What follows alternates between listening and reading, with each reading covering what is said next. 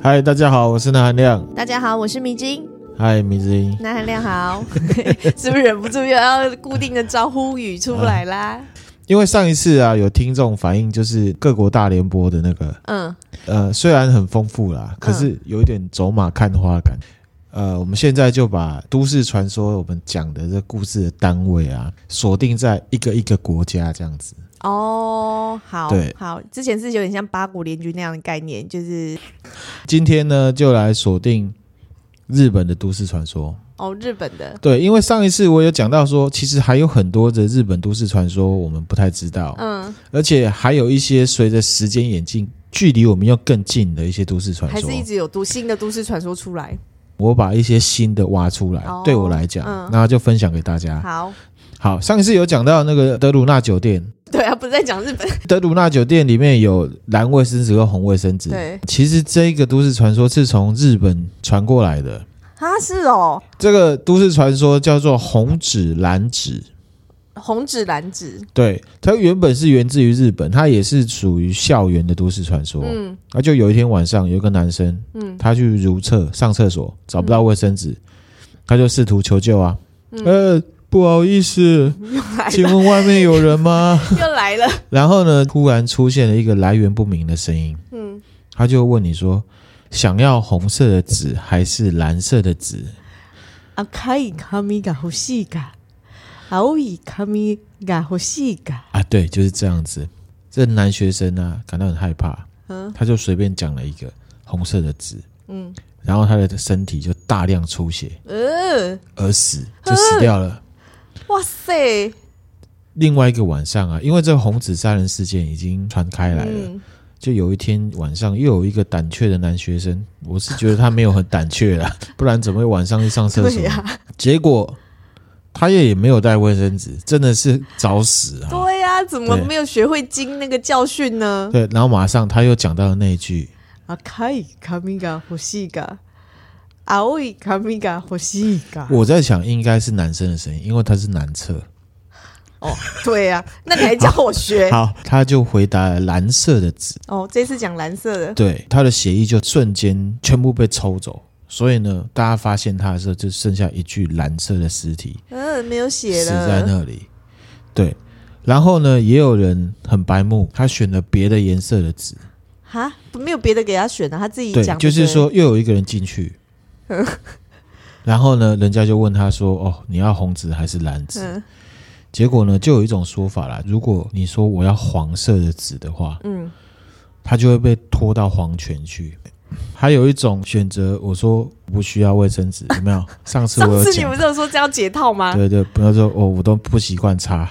如果是这样子的话，会有一只红色的手抓住被害者的脸，被害者的脸上会沾满了排泄物。呃可是没有讲他会不会死，就只是沾满排泄，就是有一只红色的手出来抓他，然后让你满脸大便，狗丢塞这样子，满脸狗塞。对，那如果你选择不回答的话，会有一只蓝色的手抓住被害者的头发，嗯、然后会把你的一撮头发给拔掉，拔掉空的那个地方有没有？嗯、就会变成一个蓝色的点，这样子。呃、鬼剃头。对，不管如何都没有死啊。不回答，或者是就是说我习惯不擦这样子，对，就是可能不会死。这个很明显，鬼是有防呆机制的。什么什么意思？不让你死，可是我还是有反应，不会说、哦、不会说就没走掉，不会在不会说 yes 或 no 之外的选择我就卡住了。你懂意思吗？我懂。这种事情只有在城市才会出现对对对。哦没有写好的城市才会出现。哇，那这个、啊、这个都市传说就没有解套机制啦。没有解套机制，不管怎么样都会有互动，都会有互动，呃，然后也不会像我之前讲的那样子呆掉，呆掉。对，好，刚刚已经第一个了嘛，第一个红色纸、蓝色纸、嗯，对。所以呢，说出来，韩国的那个是从日本传过去的。哦，原来都市传说也是这样子，会会传来传去的。嗯、对，好，第二个是飞机纸，又是纸，飞机纸，Hikiko。Hikiko 对，飞是妃子的妃，姬是姬路城的姬。哦，飞机子是一个女生的名字。啊，她是一号人物啦。嗯，相传飞机子她会出现在下雨天。嗯，身上会穿着破烂的衣服。好，可是上面是写白色衣服啦。可是我在想，为了大家可以安全哦，不一定要限定于白色。他手中 就是说，如果他换成红色衣服，你就不认识他，他是 Hikiko，那不是很危险吗？他可能也会想要换穿不一样的衣服。对，他手中会拖着一个洋娃娃，所以不管他是什么颜色，色的，他只要拖着洋娃娃，他就是飞机子。嗯、OK OK，好。可是他拖的并不是洋娃娃，而是活的小学生或是同年纪的小孩子。嗯，对，他会把他看到的小孩子以及霸凌别人的小孩抓起来拖在地上走，拖到他这个血肉模糊。呃，飞机子啊，本来是人，他是人变的。嗯，本名是生飞机子。嗯 moly Hikiko。嗯，也是取谐音啊。就是拖着孩子的意思，Hikiko。哦，对，真的耶。对，他也是取取谐音的意思。这个鬼呢，他本身是一个外表蛮漂亮，然后成绩也蛮好，嗯、而且他讨老师喜欢的一个学生。嗯，嗯，那你想嘛，长相好，成绩好，老师又喜欢，那一定是同学讨厌他，对、嗯，对不对？嗯，所以同学就是会嫉妒他，会霸凌他，霸凌他，霸凌方式就是。他们会拖着他的脚，啊、然后大家就是这样拖他，呃、拖行，过他满身都是伤，这样子。哦。然后后来大家玩太凶了，他的脸跟地板摩擦，最后惨不忍睹，就几乎毁容了。然后呢，他受伤之后，他就回家嘛。嗯。可是他又遭到父母虐待，而且软禁在家里面，太可怜了。对，很可怜，一个可怜的小孩。然后呢，他伤养好了之后可以上学。嗯。那加上说他长期被软禁在家，又加上他。不太敢去学校，因为学校霸凌嘛，嗯，所以他造成他的心理障碍，他就变成了一个不出门的 hikikomori。hikikomori 就是简居族哦，所以呢，mori hikiko 他的姓放在后面的话就变简居族，族可是如果是 hikiko 的话，他就是拖小孩的意思。对，那会有这个都市传说，主要还是反映社会现象啊。嗯，霸凌。对学校的霸凌现象，然后还有另外一个是简居族。哦，就不出门的。对，这两个现象其实可以合起来讲。有些人他可能是因为在社会、在工作上、学校被霸凌。嗯嗯嗯。所以呢，不出门，关在家里。所以这飞机子它其实是反映出日本社会的一个隐忧啦。哦，懂。对，大概是这样子。嗯飞机子它会攻击的对象，主要就是攻击小学生，嗯，因为他本身就小学生，嗯，或者是同龄小孩，嗯，特别是霸凌别人的小孩，因为他生前就是被霸凌，所以他痛恨这些人。对，那如果是被霸凌的小孩，他就不会攻击。哦，对，因为就跟他一样的遭遇啊，对，就很像是之前那个，你知道有个分裂那个剧。分裂，精神分裂的人，嗯、把三个女生抓到那个、嗯、电影啦。对，然后到最后结局，他不是变成野兽吗？对。然后他要杀那个女主角的时候，他发现那个女主角也是被哦家暴，身上很多伤。对，然后他就说：“原来你跟我一样。”然后就放过他了。嗯，大概这样概念，同病相怜的概念。同病相怜的概念，对对对。然后他就说：“你是被欺负过，你是一个成熟的人，野兽不吃成熟的人。嗯”然后就走了。嗯，对对对，大概这种概念。哦，还有一种人，他不会攻击，还有什么霸凌他的人，他会怕那些霸凌他的人。哦，对他产生心生恐惧，他反而不敢那个。对，譬如说这个 Hikiko 当初是被一个 Kinoko 的人，Kinoko。好啦，我只是举例，太好笑了。Kinoko 是好孤岛的 香菇哎。对，被 Kinoko 霸凌的话，嗯、当他知道他叫 Kinoko，那他就不敢，他就会跑掉。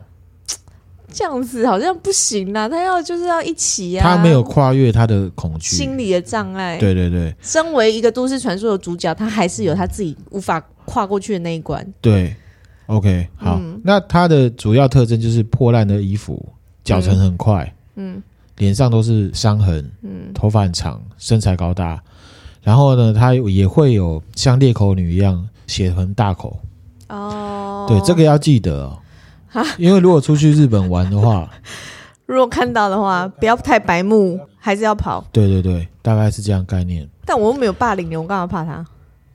也对啦，哦，是不是？也对，其实没做亏心事就不用怕他呀。对，平日不做亏心事，半夜不怕都得鬼鬼敲门啊！我是 不怕鬼敲门，你在那边，你那边。我刚还想一下说，要押韵，嗯，都得有贵，这样也是有押韵。这样哪有？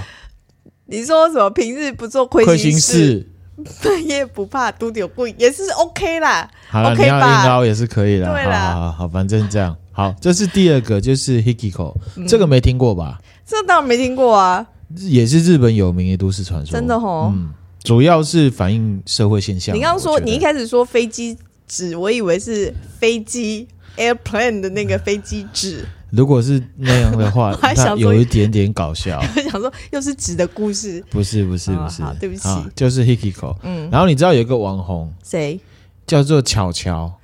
你说那个童星长就是不是那一个，是有一个另外一个，就是有会露露露胸部，以前是 show girl 的。哦，那我不认识，这我们应该只有男生知道。他叫小飞机耶。哦，所以我在想说，他会不会他知道这个故事，还是说他以前有被霸凌过？哦，不晓得，不晓得。那个网红我不认识。啊，如果有那个听众朋友有追踪他的话，可以帮我问他一下。好，谢谢。好，第三个我觉得有点可怕。哦，连你都觉得可怕？逆拍手，逆拍手，逆拍手，什么意思？逆拍手就是我们一般人拍手是这样。就是手心对手心这样拍，对，逆拍手是这样。哦，拍手臂，手背对手背，拍手背，拍对。然后这个故事我先讲，我再来讲它的典故。好，好，有一个故事是这样子啊，就是有一对情侣开车出去玩，嗯，然后他们是年轻人，嗯，那开一开，他们就决定啊，我们去那个某个灵异景点去探险。有到那边。对，给笑了。然后开到一半的时候，两个因为年轻人嘛，嗯、就为了一点小事就起口角，嗯，吵架，嗯。到了那个景点的时候，啊，男生就把女生丢在那路边，车就开走了，超没风度的，超没风度，很生气，啊、他就开，哦，开开开。后来他气消了，嗯，他就转回来，去载那个女生，嗯，结果看到那女生依然站在原地，嗯。然后男生就让他上车，男生跟他道歉，对不起啊，ごめんなさい，すみません，嗯，好，然后他们就和好了，然后就回到车上，在回程的时候，因为吵架嘛，就玩性全无嘛，就要回家。回程的路上，他就看到一个男性在挥手，嗯，在路边好像叫搭便车这样子，哦、只是他挥手，他是我们是这样挥嘛，嗯，他是这样挥，他是用手。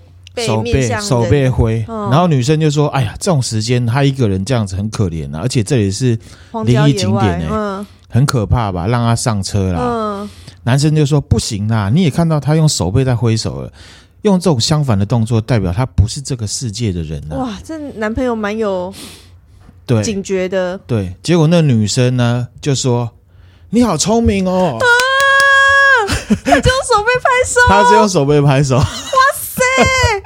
好可怕，很可怕哈！哇，而且其实这个原文它不是说你好聪明，嗯，这个原文是说 “scare”，哎，厉害，“score” 这样子，嗯，是说好棒哦，嗯，这本来没有什么恐怖，对不对？可是我们可以这样解读，怎么解读？女生说男生 scory 嗯。是在称赞男生知道逆拍手是阴间的人才会做的事情。嗯，所以这个女生并不是他的女朋友。对啊，我有听懂啊，啊你有听懂？有听懂啊？OK OK OK，好好 好，怎么了吗？哦，那女的就是阴间的人啊。对，那个女的就是阴间人。这这故事有没有可怕？很可怕，很可怕哈。对，好，逆拍手又称为离拍手，就是指呢用手背对着手背拍手。嗯。在日本呢，相传只有阴间的人才会做跟阳间相反的动作。嗯，好，在日本，我们祭拜神明的时候是要先拍两下。哦，有没有？就是要让神明知道我们现在在拜拜了，对，对，对，对不对？嗯，阴间的话就是这样。你现在这样拍 OK 吗？不 OK。阴间人如果用手背拍手的话，容易招来不好的东西，会吸引阿飘靠近。哦，对。那如果有看到阿飘对你逆拍手的话，代表他希望你赶快过去他那边。嗯，你刚刚这样拍，敲桌子。好，敲桌子。哎哎哎哎，我现在在录音，我现在敲桌子。OK，好。敲桌子反正没关系啊。好，OK，好。好，其实这个事情呢是有真实案例的哦。真的哦。嗯，好，我讲给你听哦。你知道早安少女组？我知道。早安少女组它有分支的组合，哦、叫做 Country Girls。嗯，就是乡村少女组。嗯嗯。然后呢，他成员有三个，一个叫小林子，一个叫做柳原寻美，嗯，一个叫做户田铃音。哇，这些我都不认识。没关系，我也不认识。我是查这个资料的时候，我才知道。嗯，他们在一九九九年成立。嗯，然后呢，在一九九九年那一年，其中一个成员柳原寻美，嗯，他就因为车祸死掉了。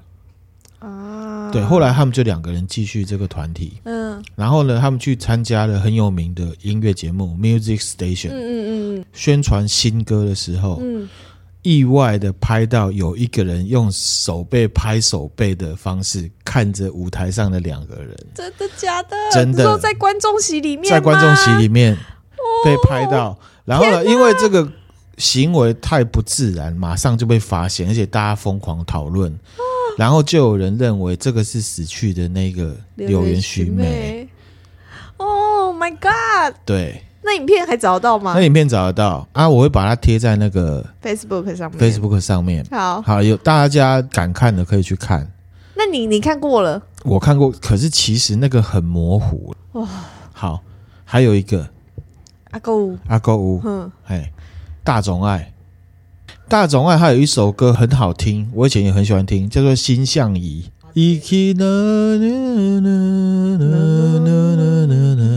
这首歌好，你笑得好灿烂哦！我要讲这首歌是要送给他已经过世的前男友的，也 OK 啊，很感人啊。好，然后呢，某一天大总爱他出席。Music Station 又是 Music Station 唱这首歌，好兄弟都喜欢看这种节目。旺仔呢？Calling 吧。好，他在唱这首歌。嗯，观众席上面出现一个神秘男子。嗯，而且这个男生在整个节目的录影里面，只有他唱那首歌的时候才才出现哦。是怎么发现的啊？反正有影片。好，好。然后呢，其他人演唱都没有这个人。嗯。而且他的脸几乎没有血色，跟其他的观众形成明显的对比。哇！重点是，大家在帮大总爱欢呼唱完的时候拍手，他是用异常快的速度，用逆拍手的方式在拍手。嗯，哎呦，我一直起鸡皮疙瘩，好烦哦！呃，这蛮可怕的。这有影片吗？这也有影片。啊，清楚吗？这个？其实不算清楚，也不算清楚，因为可能很久以前剪的画质都没有很好哦。还有一个是哦，还有这个就比较简略一点了。嗯，有人呢会在一个节目叫 Hey H E Y，嗯，看到就是有人欢呼，然后手伸很高逆拍手，可能好兄弟都喜欢去正统还是什么？对啊，有啊，不是常常常都在说那种。来，我给你看，我给你看这个 Hey 的，就下面是观众，然后就有人手伸起来在那边逆拍手。对，这照片就蛮清楚的。这照片就蛮清楚。好，这照片我也分享在这个 Facebook 上面。OK，好的。对啊，因为如果我们一般人如果真的手脏不能拍手，也是用手，就是会用手腕地方拍，也不会这样拍。不会这样拍，这样拍非常刻意，其实有它的难度。好，不要再拍了。OK，这我都吓到了。呃，太可怕了。好好，今天讲的太可怕了。呃，还有。我在 D 卡上面看到有台湾人讲逆拍啊，台湾也有这种说法啊，就是有一个人他在 D 卡上面 po 文，他说几年前的某个暑假，嗯，他曾经去日本旅游，然后顺便去找这个当地念书的朋友，嗯，那他的这个历程里面记忆最深刻的不是什么美景啊，也不是美食，嗯，而是接下来要讲的这件事情，嗯，就有一天他们很早就出门了。然后他们就是很早，他们很早出门是要去乡下玩，嗯，对。然后他们其实也没有坐很久的电车，大概二十几分钟的电车，嗯，就到了一个乡下农村的感觉。好，然后呢，他也很喜欢拍照，所以朋友才带他去那里。嗯嗯嗯。然后呢，他们就去山上走走走走走，逛啊逛逛，然后到一个山的那个登山步道入口，因为平日都没什么人，他们就慢慢走，然后他就走到一个凉亭，嗯。那这时候他朋友说他要去上厕所，嗯，就待在原地，他就开始拍照。哎，拍到一半，后面有一个人拍他，嗯，他以为是朋友回来，结果一转头是一个穿高中制服的女生，嗯，平日哦，嗯，然后就觉得很奇怪，他的制服看起来旧旧的，好像很久没洗了。然后因为语言不通啦，嗯，这个女生就指他的相机，嗯，然后他就问他说：“哎，小新。”就是问他是不是要拍照，嗯，然后他就开心的拍拍手，嗯，然后他也是那样拍，啊，可是因为他不知道，他不知道这个，他当下不知道，他就那样拍，他他就以为说他可能是日本特有的方式，嗯嗯嗯，他就帮他拍照，拍下去，然后下来不是会看一下吗？嗯，看一下，哎，不见了，不见了，高中女生不见了，不见了，他就觉得好奇怪哦，觉得。开始觉得怪怪，怪怪毛毛的，对，然后他站在那边差不多一分钟吧，然后朋友就回来，哦、他就跟他讲这个事情，嗯、因为他朋友住日本，跟他讲逆拍手的事情，嗯，他就知道，哎呀，原来是这样，嗯，他就把这故事 po 在 D 卡上面，哦，OK，那我想问一下，他那个相机的照片呢，啊、还在吗？他没有讲他相机耶，我记录还在，我再问他好了，好不好？你在问他本人。是是？对，我就问他说，迷之音在问你说，后来你那照片可不可以提供给我们？吓吓我们这样，我是没有想到，我只是想知道说那照片，看照片还在吗？这样。好，这是第三个，嗯、就是逆拍手的，逆拍手蛮可怕的。而且对啊，之前不知道哦。嗯，好，你这样讲，害我觉得刚刚试着拍完之后，现在觉得呃，刚刚一直拍好不舒服哦。好，第四个是一个故事，嗯，叫做楼上的孩子，就是有一个人。啊，他因为受伤，他就请假在公司休假，就平日嘛，在公司休假啊，对，向公司请假，在家休休假。那有一天，他就听到哎，楼上有小孩子咚咚咚咚咚咚咚咚咚咚咚咚跑吧，咚咚咚咚跑来跑去的声音，咚咚咚。对啦，他就知道说哦，楼上有小孩。嗯，那因为其实之前上班可能很累，回来就很累，就睡了，可能没。那可能小朋友也都很早睡，所以就不知道有小孩。嗯。那隔天，因为他懒得自己准备午餐，嗯，他就叫披萨，嗯，可能叫必胜客之类的，然后就很饿嘛，就我们常常也会叫太多，对。对，叫太多，他突然想到说啊，楼上有小孩，哦，分他吃，分他吃，就去，他就按门铃，有一个女生啊应门，嗯，那都没有讲话，就开了一个小缝，嗯，然后呢，里面是很昏暗，小缝就露出一小部分的脸，就小小的，嗯，而且门缝里面他闻到一个臭臭的味道，嗯嗯。对，然后这个女生的头，然后下面又出现了两个小孩的头，嗯，这样子就是在那个细细的门缝，嗯、然后他就说啊，不好意思啊，我要给你们吃披萨什么的，嗯、然后对方都没有讲话，就、嗯、是看着他，就很害怕，他就披萨塞进去，还是塞进去了，他就走了。嗯、他走了之后，他就越想越诡异，去按电梯，他就想说，哎呦，好诡异啊，算了。我要赶快下去，我就走那个楼梯，楼梯就他走走走走走，因为他只是差一层楼嘛，所以就一个折、两个折这样子。他走到第一个折的时候，回头看，嗯，你你不要讲，我觉得好像恐怖。然后也是一样，就三个头。还在看着他，算是安全门的意思，是不是？对，安全门打开，然后一样是三个头，所以是原本那户的人跑来这边看他的意思。对，可是呢，他看到那个头没有身体。是手拿着那三个头，他就剉到，他就赶快往下冲，而且他还没有回家，跑去便利商店，跑去便利商店，他就报警了，他就直接报警，太可怕了，警察就来啦，嗯，结果呢，在楼上他们的浴室发现了被斩首的三具尸体在那里，天哪，然后已经过世一段时间了。然后呢，这是妈妈跟两个小孩，小孩哎，还有一个爸爸，马上爸爸就被怀疑，对，找不到人啊。嗯，结果那个爸爸抱着那三颗头，躲在这个事件男主角的家里的壁橱里面。妈呀！哇塞！这个故事就是这样。我认为这个也是针对独居者来弄的啊。对，还有吗？好，要不要缓和一下？要缓和一下。我问你一个悖论呢？哈。啊！全能者悖论，全能者悖论哦，就是譬如说，今天我跟你说我是神，我是全能的神，嗯，我什么事都做得到，嗯，那你要怎么样突破我的谎言？你就跟我说好，既然你是全能，你可不可以变出一颗你打不破的石头？哦，然后我就会说，嗯，哎，我怎么可能打不破呢？对啊，所以你变不出来。可是你又是全能者，你怎么可以变不出来呢？对，这个是悖论啊，就是全能者悖论。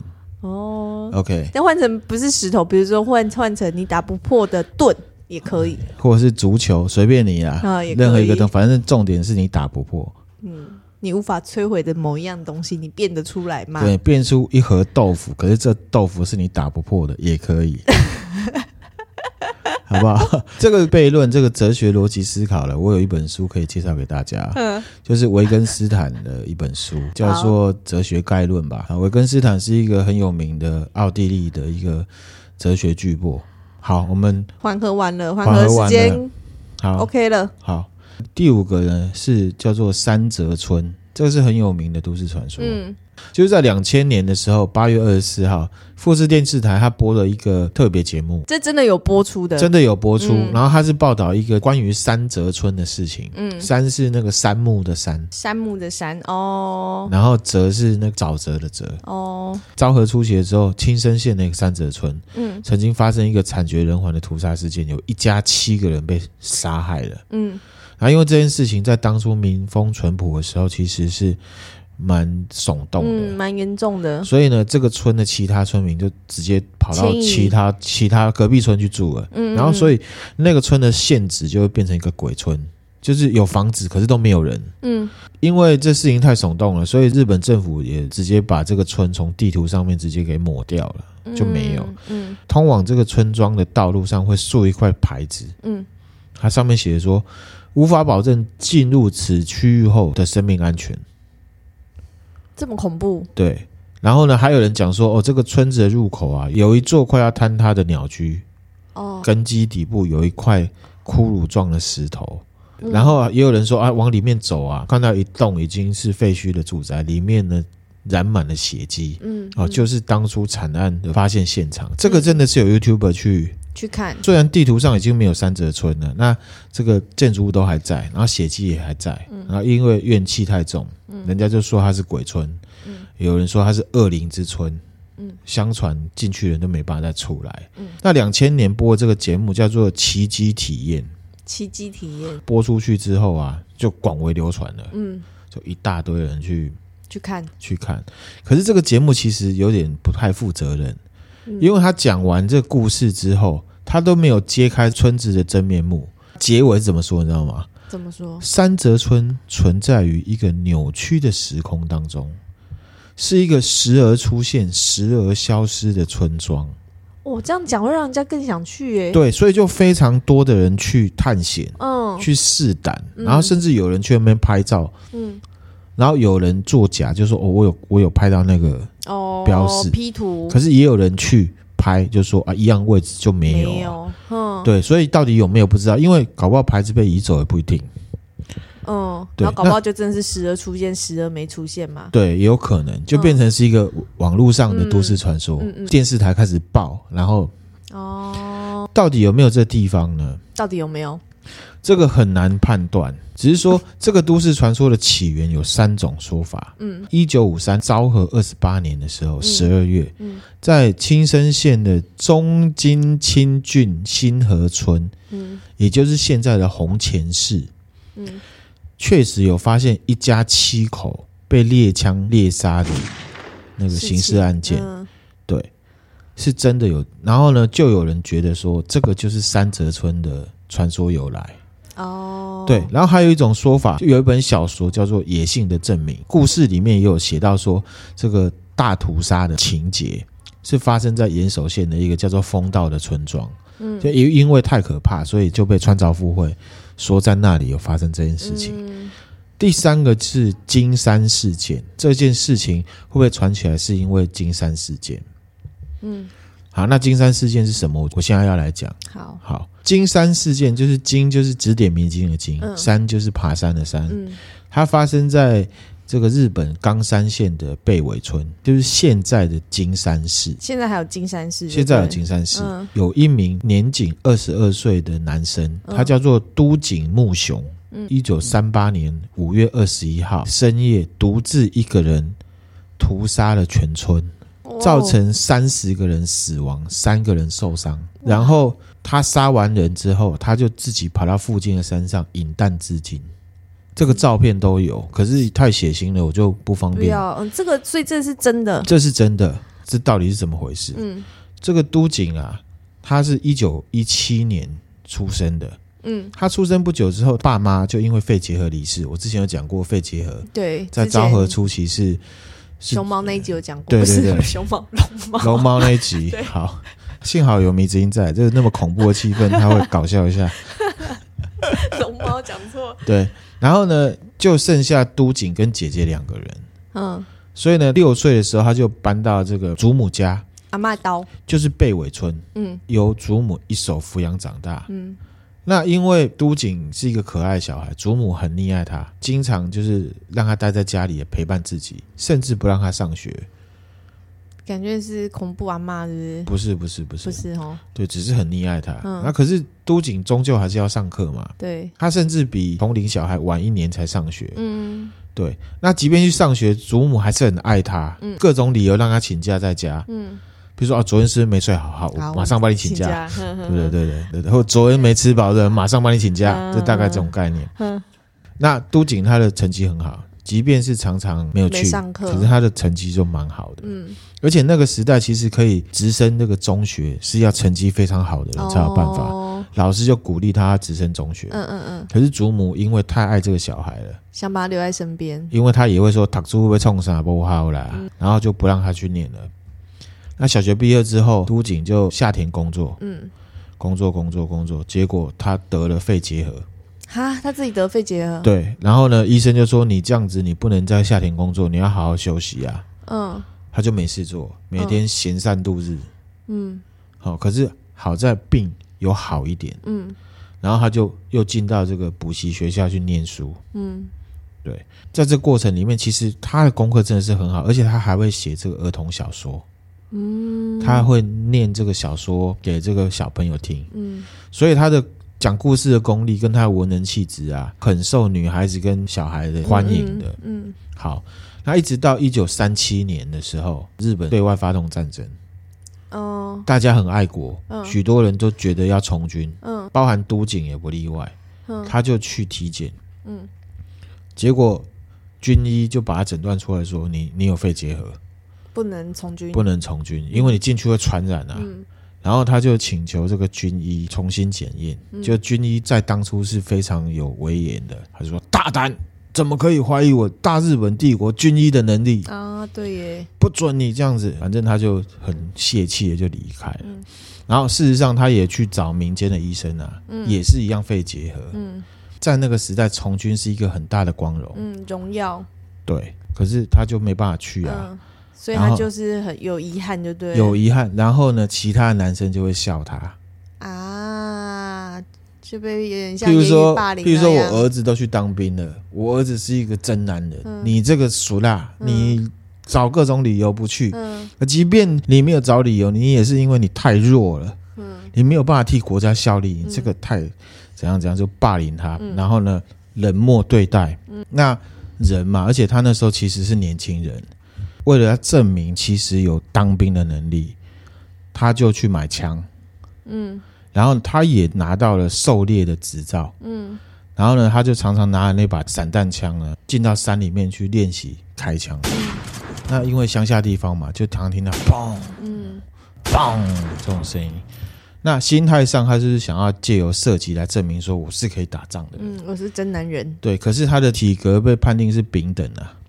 全村的男生都是甲等，只有他是丙等，嗯、所以他就觉得他很不准，很不准。也为了证明他的强壮，所以他每天都进山去练习射击，嗯，这样子。然后每次射击完呢，因为听到那个震人心魂的枪声啊，而且会有回音嘛，嗯、这个村里面人会害怕，而且他都拿着枪到处走。哦，会害怕，嗯、村民就在传说他他是不是疯了？他是不是要杀人啊？怎么样怎么样的？嗯、就传到他奶奶的耳里耳里。然后他的祖母这时候已经生病了啊！他为了要治疗祖母的病，他有一次就把那个药啊倒到这个汤里面，要让奶奶喝。嗯、结果被奶奶看到，奶奶以为他是要毒杀自己。这个全村已经传了，你知道日本那个村庄的凝聚力是很强的。嗯，可是奶奶这么溺爱自己的孙子，甚居然怀疑起来，就开始觉得自己的孙子是不是疯掉？然后因为大家都这样讲，而大家一直霸凌他，就以为他是要毒杀自己，所以他报警。哎，奶奶报警，对，嗯，奶奶报警，警察来了之后就觉得这个人哦，你看村民也讲讲你怪怪的，奶奶连你的亲人都说你怪怪的，他就把他身上的所有装备，猎枪、日本刀什么什么全部没收，嗯，吊销了他的狩猎执照，嗯，他就很闷嘛，他已经闷到一个炸开了，哦，他已经闷到一个极点了，然后他就偷偷的用其他管道去拿到猎枪，嗯，偷那个刀剑收藏家的日本刀，嗯。好，就在一一的拿，就是用别的方式拿回来，然后他就他就决定要犯案了。在犯案前几天，他就写这个遗书给他姐姐。嗯，写完之后，他装备也有了，他就开始来看这个村庄的地形。嗯，然后自己骑脚踏车测试村民逃走跑到最近派出所要多长的时间。嗯、在一九三八年五月二十号下午的时候，嗯、把自己装扮好。嗯，装扮成很像是。鬼灭之刃的那些主角的样子，真的，你看，你看，他装扮成这样子，真的也，真的很像鬼杀队耶。鬼杀队其实是大正时代，就是他们那种正式军装的感觉，就是这样子。他就打扮成这样子，一副要出征的样子，爬到电线杆上面，把电线剪断，全村都停电。嗯，而因为是乡下地方，常常停电。不以为意，不以为意，不以有他，没有任何通报。嗯，都警回到家，在家用斧头把阿嬷的头给砍下来。斧头，斧头，对。然后呢，挨家挨户的各个击破。嗯，老人小孩都没有逃过。嗯，不过都警并没有杀死所有人。根据幸存者的说法，都警针对那些没有说他坏话老人，只是瞪着他，并没有开枪。哦，就是平常没有霸凌他，没有霸凌他的人，他没有杀。嗯嗯、对，然后另外一户的主人跟他求饶说：“我们绝对不会对外通通报，请你放过我们。”嗯，然后都警就说：“你们真是爱惜生命啊，好吧，放过你们。”听了爽，他就放。哦、对，然后呢，都警总共花了两两个小时，嗯，屠杀了十一家，嗯，其中三家全家都被灭门，包含小孩。有四家只剩下一个人，嗯，天哪！那其他的就是跑，有逃的，有逃的。后来他来到最后一户，跟这户人家借纸笔，这家人吓到不行，嗯。然后呢，这个都警看到这家人的小孩曾经听他说过故事，嗯，他就跟他说：“以后要好好读书，嗯，将来做出事业来，才不会被看不起。”嗯，他就这样讲，嗯，他就拿了纸笔。到附近的山上，他写一封遗书。嗯，他说呢，今天要杀这么多人的原因，是因为他的前女友，嗯，嫁给别人，嗯，而且今天是他回来要探亲的日子，嗯，不过这个前女友被他跑了，嗯，所以他就把前女友家人全部都干掉，嗯。至于杀死祖母的原因，都警说，让他活下去面对这一切也太可怜了吧，所以他就把奶奶给杀了，嗯，好，然后都警他就。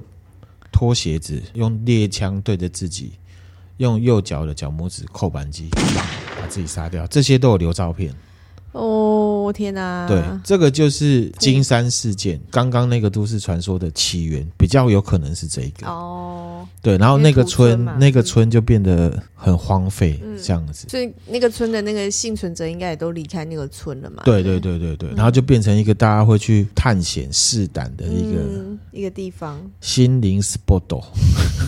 类似的还有一个快要结束了，好，犬鸣村。哦，犬鸣村前一阵子有电影，就是武汉肺炎在夯的时候，它刚好上映，就扣点 number one 可以看。对啊，对，连我们都没有去看。嗯，好，犬鸣村呢，它是位于现在的福冈，嗯，若宫市。现在地图上也一样找不到这个村，真的找不到，找不到。不过这个村曾经真的存在过。嗯，一六九一年的时候，哦，蛮久以前了。对，它是由这个吴刚凡厅，就是那时候是凡嘛。哦哦，对对对，对都是领主嘛，嗯嗯正式的命名为犬鸣古村，嗯、本来叫犬犬鸣谷村，嗯，可是因为太难念了，所以大家都叫它犬鸣村。你刚刚太难念了，太太难念了，嗯、所以大家叫它犬鸣村。嗯，好，真的很难念哦，真的很难念。嗯、好，为什么会有这个由来？你知道吗？当地有一个猎人带着一条猎犬去山上狩猎，嗯，途中呢，这个猎犬呢、啊。就像我们小狗一样，就是会乱叫。猎人就觉得哇，你这样会吓跑猎人呢、欸，哎，猎物啦，这样你会吓跑猎物哎、欸，就一直屡劝不听，就开枪把他给杀了。杀了之后，他才发现他后面有一条五公尺长的大蛇要咬他。哇，好冤枉的小狗哦！对，他发现原来他的猎犬是为了提醒他，真的悔不当初，他就不再当猎人，改当和尚。哦，而且他在山里面立了一个塔，嗯，来纪念这只猎犬。嗯，所以这个地方就叫做犬鸣古村。犬鸣古村，后来大家都叫它犬鸣村。嗯，好，那为什么犬犬鸣村现在会不见？嗯，是因为一九九四年的时候，日本政府为了兴建水坝。供水给福冈县民来使用，迁离的当地的居民。嗯，这个水坝完成之后，就把整个全民古村都淹没了。哦，所以整个村变成水坝，就对，就变水坝。嗯嗯，对对对。那这个事情是这样，为什么它渐渐的会传成一个灵异传说，然后都市传说，然后变成电影？嗯，是因为一九八八年十二月十七号，那个还没有变水坝的时候，有五个青少年。为了跟女生约会，嗯，就打算去偷车，嗯，然后呢，正好就遇到一个正在等红绿灯的工人，他叫做梅山光一，嗯，二十岁而已，嗯，工人跟这个五个年轻人是认识的哦，哦，是认识的，认识的，这五个年轻人就是很轻率，气头筋啊，他就跟那个梅山光一说，哎，我想要开车载女生出去约会，把车借我，嗯，这样子。那梅山就呛他，还是刑警兵啊，笑哎，怎样怎样？后来梅山就被打，被打的很惨，被拖到全民隧道里面，嗯，放火烧死。啊！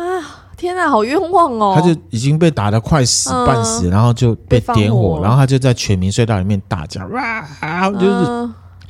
传出了极大的悲鸣声。隔天，梅山的尸体就被发现，嗯、那警察也抓到青少年，判了无期徒刑。嗯、那这件事情就传出来，嗯、大家开始就把这几个少年做的事情跟犬鸣村的这个传说慢慢的融合，嗯、融合就融合出这个都市传说。嗯、这个都市传说到现在已经有一点传说点了。嗯、然后到一九九四年水坝新建好之后，就有一天那值夜班的保全呢、啊。嗯。他在顾水坝值夜班的时候，他听到这个有不明的人的声音在讲话，嗯，他就前往查看，他就什么都没有看到嘛，嗯、那他就跟其他人讲有这件事情，嗯、就是常常晚上都会有人的声音，可是就没有人啊，嗯、就很可怕。嗯，然后呢，这个保全有一天竟然就失踪了，不见了，不见了，大家怀疑他是不是失足落水？嗯，然后反正就是进行搜救啊什么，最终都没有寻获尸体。嗯。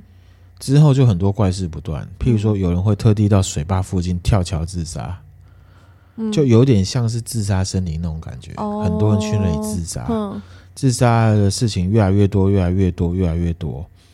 所以结合起这一整个犬鸣村的这个都市传说，这个都市传说就这里很可怕。然后这个隧道是有鬼的，嗯，那曾经那个梅山死在里面，嗯、然后呢？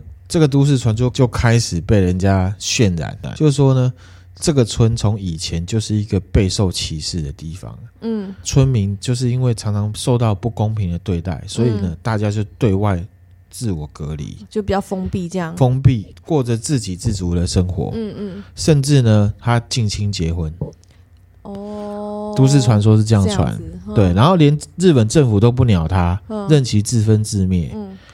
那所以呢，就有人在这个犬鸣隧道前面插了一个牌子，嗯、还写说前方将不适用大日本帝国宪法，自己自成一国的感觉，就有一种这样感觉。然后呢，哦、相传就有一对情侣抱着好奇的心态就进去里面，嗯，结果被村民乱刀砍死，丢在这个隧道里面，嗯，从死因来看就是。被斧头砍的，嗯嗯嗯。于是呢，就相传说，只要你进到隧道，嗯，到末端就会有村民拿着斧头朝着你冲过来。哦、然后还有一回是有一台车子开进去，哎，远方有几个人走过来，嗯，然后发现那个表情、眼神都很凶，嗯，手上拿着镰刀、拿着斧头，嗯，朝着他追过来啊，嗯，车主马上掉头，可是没有逃开。车子的后半部被砍得乱七八糟，嗯，所以事情就传出来，就是这个些村民不但力气很大，嗯，而且还有跑得很快，哦，所以人就有人就开始传说，他们自给自足，然后又近亲结婚，所以生下来的人越来越不正常，嗯、个个都带有这个残暴的性格。嗯、这个都市传说就就起来，起来就是村民很疯，然后。哦有很多人在那边自杀，就很各种灵异传说，很可怕的感觉，这样子。好，可是事实上呢，都是穿凿附会。然后根据这个福冈他们图书馆的乡土资料，有没有？犬鸣水坝确实前身是犬鸣古村，当时呢有农业生产，还有青年团、妇女会，嗯，周边呢还有学校。嗯，虽然有这个部落的感觉，可是并没有被歧视，嗯，更没有村民拿刀砍人的这个。而且现在的犬民隧道的入口跟出口，不论是封闭的还是不封闭的，现在那个旧的犬民隧道已经封起来了，嗯嗯，因为可能就是被人家讲的乱七八糟，就直接封了。其实这个两个出出入口旁边都还有普通人家，还有人在住，还有人在住。那总之是这样呢，就是除了这个梅山事件之后，就有很多什么弃尸啊、杀人啊、自杀啊，这也都是传说而已。对，然后呢，嗯、里面还有传什么，不管这个女生讲话的声音什么的。嗯嗯、然后我给你看一张照片，很恐怖吗？嗯，我不知道是真的假的。这是一个 YouTuber，他开车去全民隧道里，他夜市，然后呢。这个后照镜就照到一个女生朝他们冲过来，哦，这我只能说这个我不知道是真的假的，就是视觉很冲击啦。对，总之呢，这个就是犬鸣村的故事。嗯，好，那犬鸣村这个电影呢，我是还没有看过，可是我看过口碑，好像是还不错，真的。对，可是它的结局好像也是烂尾。大家有兴趣可以去看，我早一天也会去找来看。嗯嗯，对对对，好，接下来的都比较没有这么的可怕了，而且快要结束了。好，美子英快要受不了了，因为前面太恐怖了，我现在觉得细胞已经死的差不多了。你有在日本过，应该知道，就是有一个叫做不倒翁先生跌倒了。哼，没有，没有听过。它是一个游戏，小朋友在玩的游戏，类似一二三木头人。哦，所以它是真人在玩的游戏。对，他就是说，不倒翁先生跌倒了，然后就往后看，哦、然后大家不能动，就是一二三木头人的概念喽。对对对对对对。然后这个都市传说其实是讲什么？他就说不可以在洗头的时候讲出不倒翁先生跌倒了。原因是，如果你讲出来。就会有人在你旁边，就是你在洗头嘛，啊，你眼睛张开的时候，他就在你旁边看着你。我真的很讨厌这种都市传说，因为我洗头的时候眼睛都会闭起来，我都会很害怕。你不要张开眼那你不要讲不倒翁先生跌倒了就好了。不行，这个啊，你这样讲，我就是心里会挂电。所以我刚刚有没有跟你说，我要等你洗完澡我再录？可是你又不听我的话，我怎么知道？他就是等你一张开，就有一个青白色的脸。眼睛充满血丝的女生在你的脸旁边看着你，这样子，呃、好烦哦、啊。当然，这个故事是传说在这日本人之间，嗯、呃，总是被当成这个玩笑看待了。嗯嗯。那就有一天，一个有一天，就有一个人，嗯，他就想到这个故事，嗯，他就洗头的时候想到这个故事，嗯、他就讲了不倒翁先生跌倒了。嗯，讲完之后，眼睛都是那个洗发精的泡泡嘛，他心里想说：“啊靠，我好像做了不该做的事。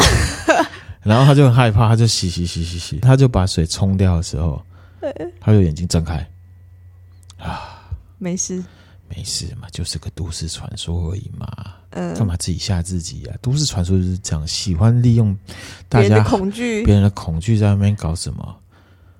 然后呢，他就把那个洗发乳都冲掉，嗯，然后冲掉之后，他又睁开一次，哎，我再确定一次，double check，没有，哎呀。就说嘛，自己吓自己，人吓人，吓死人；自己吓自己，更是可怕。可怕就在笑自己很愚蠢的时候，还要去拿那个润发乳的时候，就有听到一个声音从上面传来说：“嗯、你有看上面吗？”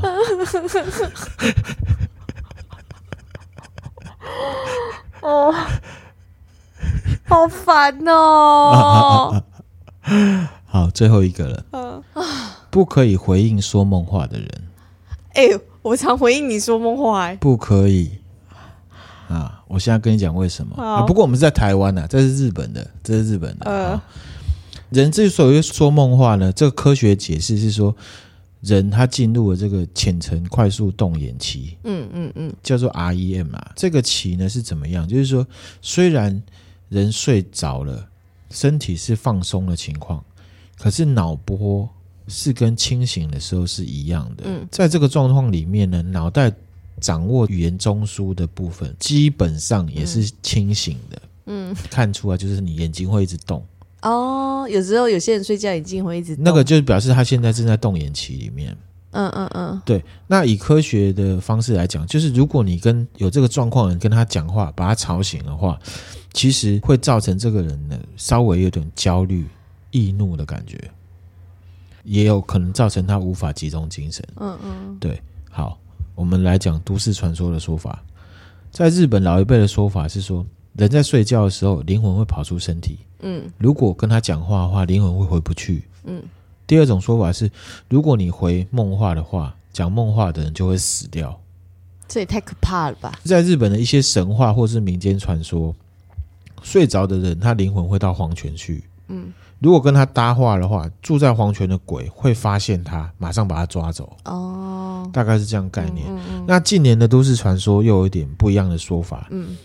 那他是说，人之所以会讲梦话，是因为有王者跟他的灵魂在讲话。嗯嗯。所以呢，在讲话的途中被打扰的话，王者会生气。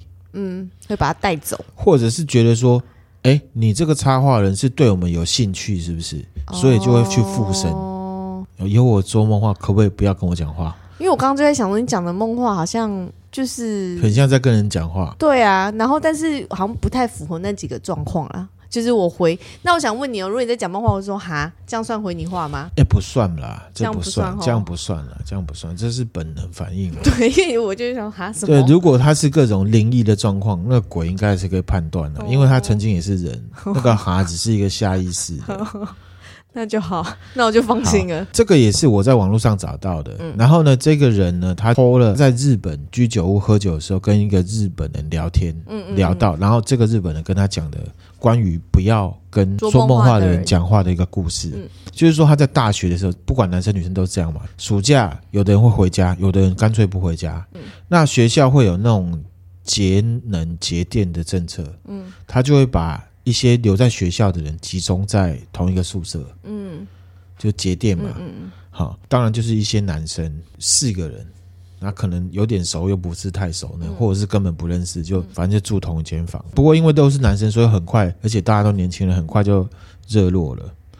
那就有一天呢，他们在睡觉的时先睡着的叫做 K 君的男生，嗯，他就突然在讲梦话，嗯，听起来就很像在跟人家争论什么，嗯。那其他三个醒着就静下来听 K 君这些攻杀，嗯，那 K 君就说：“哦，不行啊，现在不能跟你一起玩啊，嗯，就不行啊，听我说话好不好？暧昧哦，我只是在模拟他睡觉，啊，啊，这不是暧昧，哦，好吧？不是。然后呢，就这几句话，他一直在重复，嗯，然后大家都想起了，哎，关于不能哦，对这个都市传说。嗯”就有人很给小大学生嘛，嗯，就是说，哎、欸，跟他讲话看看好不好？嗯，然后那时候大家反正他们都是大学生，就觉得没什么不妥啊，嗯嗯，就有人直接就问他说，为什么一起玩啊？又不会怎样？哼，然后 K 君就说，哦，不行啊，现在不行啊，嗯，然后又有另外一个人问他说，你在跟谁说话？嗯，然后 K 君就说，我们学校的学生啊。哦，就回答他的问题耶，对有一点，嗯，那因为他听了就觉得很好笑，反正两个人就在那边跟 K 君玩，嗯嗯嗯，然后呢，他另外一个男生就很很嗨啊，就跟 K 君说：“哎呀，卖闹啦，难得那么闲，大家一起玩嘛。嗯”然后 K 君他就讲了新台词了，他就说：“不然你们跟他玩啊？”嗯，那大家就愣了一下，互看，嗯，跟谁？嗯。就问他说跟谁，然后 K 君就说：“哦，那个新同学啊，哪个新同学啊？”大家就想到说：“啊，这个一定是 K 君他在梦中的设定啊，嗯、啊，人物设定嘛。嗯”然后就问他说：“那你要玩什么？”嗯，然后 K 君就说：“哦，来玩现在站在宿舍门口的是谁啊？你猜猜看啊？”呃，大家都吓到，大家吓到哦，然后他们就。打开窗户看宿舍大门，嗯，看一下，然后就跟其他两个人说没有人，然后两个人就还跟 K 君讲说没有人啊，嗯嗯，然后呢，K 君就说，那现在在楼梯口的是谁？你们猜猜看啊。那大家听到这个唰起来呀，嗯，他们就去看楼梯，没有人啊，可是楼梯真的有人在往上爬的声音，嗯，有人在走楼梯的声音，对，又说没有人啊，我们没有看到人啊，嗯，然后呢，K 君又说，那走廊上的那是谁啊？嗯，然后大家就不想玩了，就是，哎，K 君。起来，麦闹啊啦！你赢了，好不好？不要吓人，就，就是摇他，摇他，摇他，摇他。嗯、结果 K 君都没有起来啊，叫不醒，叫不醒。然后 K 君最后说：“那现在在房门口是谁？你们猜猜看呢、啊？”哎呦，好可怕哦！然后就哭哭哭，好折磨人哦！就哭哭哭，嗯，好，故事就到这里。啊，这个有这个架构分明就很像小屋君呢、啊。对，可是可是蛮可怕的。对啊，哦，蛮可怕的。嗯、好，今天分享的都市传说就这些。哦哦，今天的强度好强、哦。今天强度很强吗？蛮强的。是哦。哦，没看没没看没懂哎。OK，好，我们今天就分享到这边啦。如果大家听的觉得强度很强的话呢，嗯、可以分享给你的朋友。嗯。也可以到我们 Facebook 来跟我互动，我会把一些资讯跟照片呢留在上面。嗯。那今天就感谢大家的收听啦。嗯。拜拜。拜拜。